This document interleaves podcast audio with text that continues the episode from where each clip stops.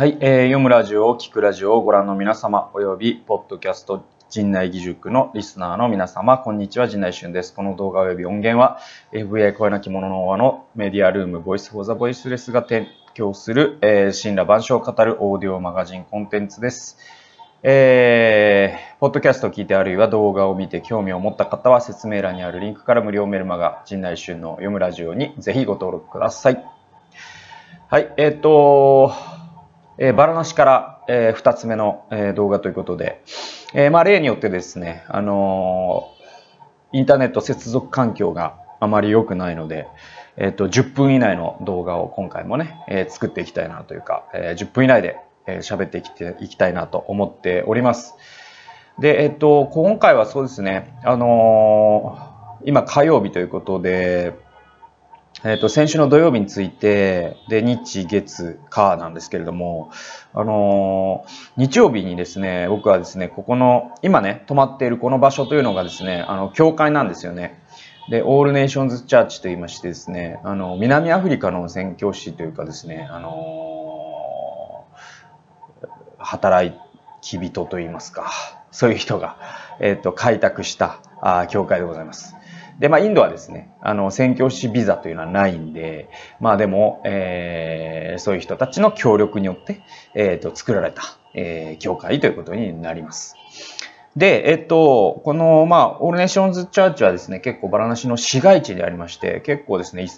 うるさいですよね。あの、もう、むちゃくちゃ交通力も多いですし、結構夜中まですごくですね、あの、うるさいです。で、えっと、暑いですね。んで、あの、排気ガスとかもね、すごいんでね。えー、そんな感じの環境ですけれども。で、このオールネーションズチャーチというところの、えっ、ー、と、バルーさんはですね、あの、まあ、僕のね、友人、バラナシの友人のバルーさんは、このオールネーションズチャーチの牧師をしていまして、この数年、えー、間ですね、え、してるんですよ。で、まあ、また、彼はまた、その別の超強派的な働きをしているので、えっと、生活はそ、そこからですね、えっと、糧を得ていて、うんと、この教会の牧師はもう完全にボランティアでやっているそうです。で、ここの教会はですね、非常に、あの、国際的な教会で、えっと、アメリカ人の人もいれば、インド人もいれば、韓国人もいればですね、えー、いろんな人がいます。あとですね、あの、バラナシにはですね、結構有名な大学がありましてですね、そこの大学の学生が多い、多かったですね、インド人の方は。で、とにかくですね、そこの、えっ、と、前日に、あ、明日僕が話すんですねっていうのを気づいたんですよ。で、えっと、バルさんに明日、バルさんが花の礼拝で話すんですよねって言ったら、いや、あの、シュン、シュン君が話すんだよと。あの で、えっと、なんかね、メールでね、僕それ言われてたらしいんですけど、なんかもう、頭に入ってなくてですね、多分なんかバタバタしてて、ちゃんと読んでなかったというですね、あの、そういうボンミスをいたしまして、で、結構僕こういうボンミスがあるんですけども。で、まあ結果的にだから土曜日にそれを知らされ、日曜日までの、えっ、と、一晩で、なんというかメッセージを作るという、しかも英語で作るというですね、結構大変で。でもまあまあ、あの、徹夜とかはせずに、あの、なんだろうな、うん、あの、作ることができて。で、イースターだったので、なんだろうな、うん、やっぱイースターのね、復活のね、えー、お話をしつつ、で、そこからこう包括的な選挙という話をして、で、割とですね、皆さんに評判が良くて、特に大学生たちがすごくですね、えっ、ー、と、メッセージをした後に、あのー、とても励まされたし、あの、自分の、その、キャリアをね、考える上でも、あの、すごくですね、力になったりというかですね、そういうふうに言ってくれて、ああ、よかったなと。あ日本からね、来た甲斐があったなという、えー、そういうふうに思いました。えー、っと、そうですね。でね、英語のね、まあ、メッセージというかですね、英語で話す、英語でプレゼンするみたいのを、えー、仕事でやる機会のある人も、えー、ちらほらはいると思うんですけども、あの、英語でね、プレゼンする、また話すっていうのは結構ね、なんていうのかな、まだ僕は上手にはできてるとは思いませんね。で、えっと、やっぱりこう、日本語、日本語はそうですね、割と自信のある方だとは思うんですよ。で、その語彙力であったりとか、表現とかですね、えっと、そういったことを、あの、10年間仕事にしてきましたので、話したりとか書いたりとか、コミュニケーションをですね、教えたりとかね。えー、なので、あのー、そうですね、日本語で何かを伝えるということに関しては、えー、割とこう自分のプロフェッションとしてですね、あの、あるレベルには達しているなというふうに思っているんですけれども、それがじゃあ、こと英語となるとですね、もう本当になんだろう、ボキャブラリーとかで言うと、その僕、当然ネイティブではないし、えっと、大人になってから海外生活というか、そのアメリカ、欧米圏の生活ですね、もしてないので、えっと、本当にですね、このボキャブラリーは限られていて、多分僕は英語のボキャブラリーで言うと、その中学生ぐらいのレベルだと思うんですね。その、ネイティブの人でいうところの。えー、だから単語の数がすごい在庫が少ない。そして表現の在庫が少ないという中でどう戦っていくかということになるんですよね。で、えっと、もちろんそれを増やしてですね、戦えばいいんですよ。それはもう王道の戦い方で、そういうことができる人はやればいいと思います。で、ただですね、本当に海外で生活したりとかしない以上ですね、そういうものっていうのは一朝一夕には身につかないので、で、僕の場合は結構そういう技術、技術で、なんていうかな、その、資本のなさをカバーしてきた部分があって、そもそも僕はですね、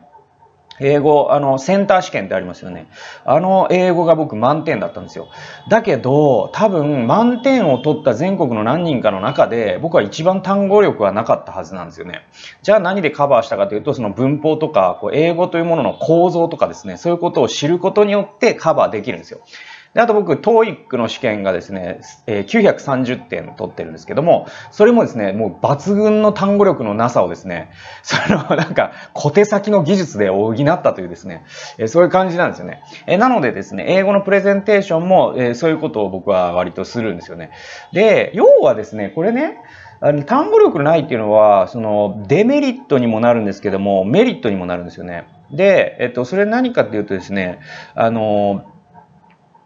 なんだろうな、日本語で話すときも、日本語でね、すごい上手に話せる人って、実はですね、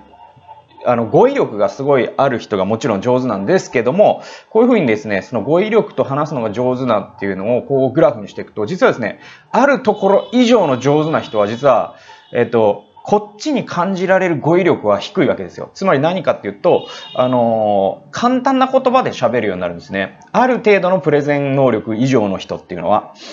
えー、なので、なんだろうな、ビジネスとかだと、なんだろう、こう、あのー、すごい難しいのも分かったような分からないようなジャーゴンと言われるですね、そのビジネスのカタカナを英語ってあるじゃないですか。そのなんか、ブルーオーシャン戦略とか、なんか、あの、IoT だとか、あの、もののインターネットとか、まあそういうですね、バズワード、そういうものをですね、全部排除するんですね。あと、漢語ですね。えっと、えー、なんだろうな。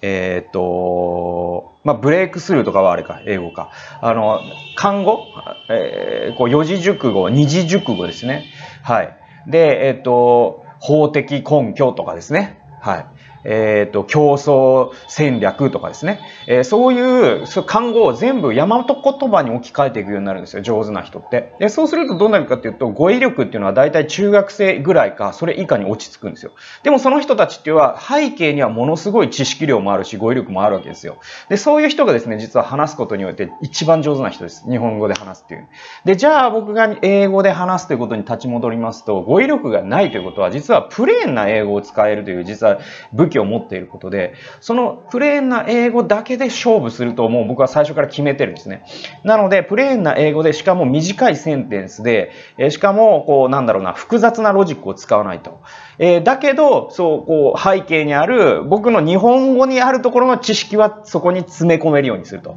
えー、そういうような、えー、形を使ってですね、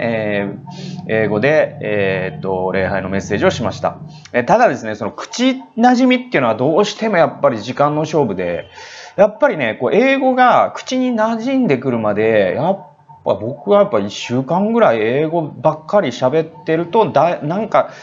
なんかね、やっとこう、油が 機械の油が刺されて、だんだんこう滑らかになるじゃないですか。でそういう感じに口に馴染みが良くなってくるんですよ、英語のね。で、それにやっぱりね、えっと、英語環境で1週間みたいのはあって、で、まあ僕1週間いるんですけど、でもね、あの、結構欧米人じゃなくてインド人と話してるし、あとそんなにこう、あの、一人で移動してる時間だったりも長いので、その口馴染みのところでは結構ですね、僕はあの、苦しみましたね。えー、でも、まあ、なんとか終えることができて、えー、そして、えー、っとね、まあ、用いていただいてですね、え、くさんの人にね、励まされたよと言っていただいて、えー、とても良かったなという、えー、そんな日曜日でした。で、あと、まあ、もう一個はもうね、10分ごめんなさい、過ぎてるんですけども、あのー、あとはですね、あの、蚊ですね。蚊がもうすごいんですよ、バラナシ。で、デリーもすごかったんですけど、バラナシの方がなんか蚊が元気で暑いからか知らないですけど。で、昨日ね、聞いた話によると、あの、バルーサの子供の、えっ、と、息子さんがですね、18歳の子がいるんですけども、その子のバイクの後ろに乗って昨日は移動したんですけれども、で、話してたら、あの、か、蚊を、な、な、えっ、と、 Good night light って言うんですって、こっちは。 Good night light？つまり、 Good sleep light？まあ、あの、要は、よ、お休みライトみたいなことで。で、それ何かっていうと、蚊取り線香のことなんですよ。で、それをまあ寝る前にインドの、インドの蚊は、凶暴だから気をつけてねとかって言って、 good night light を持ってきたとかって言って、んん蚊取り線香のことかなと思ったら、だから僕はちょっとちっちゃいやつを持ってきたよって言ったんですよね。で、そしたら、そのインドの蚊は本当にね、怖いからねとか言って、それはマラリアとかのことかなって言ったら、あの、そうなんだと。で、あの、僕もね、ちょっとマラリアになったんだよって言って、えー、本当にと。で、大丈夫？って、マラリアって死んだりすることもあるんで。で、本当に？って聞いたら、うん、あの、でもね、軽いマラリアだったって言ってて、軽いマラリアってあるんですか？とかって思ったんですけども。でもやっぱね、ちょっとね、あの、それを聞いてからね、ちょっともう本当蚊が怖くなって。で、あの、囲んで、まあ、でも全然いるんですよ。全然いるんですけど、そこってまあ確率論の話なんで、多分まあ1000匹に1匹ぐらいとかがマリアマラリアかで、それさ、うん、悪く刺されたら、あの、マラリアになるかもしれないということで、気をつけなきゃいけない。なるべく刺されないことが大事なんで、今まではまあ、毎晩3、4箇所刺されてたんですけども、昨日はまあちゃんとこう、ベープをね、炊いて、で、顔見つけ次第、ちょっと、あの、摂取をね、しましてですね。はい。え神の被造物なので、申し訳ないって言いながらパチンとやらせてもらいましてですね、申し訳ないと。すまんと思いながらやってですね、えー、やりました。で、結果、昨日あとね、あの、寝る前にあの、な、何その、蚊よけのスプレー的なやつ、もうシャーっと振ってやったら、昨日は刺されなかったという、えー、そういうお話です。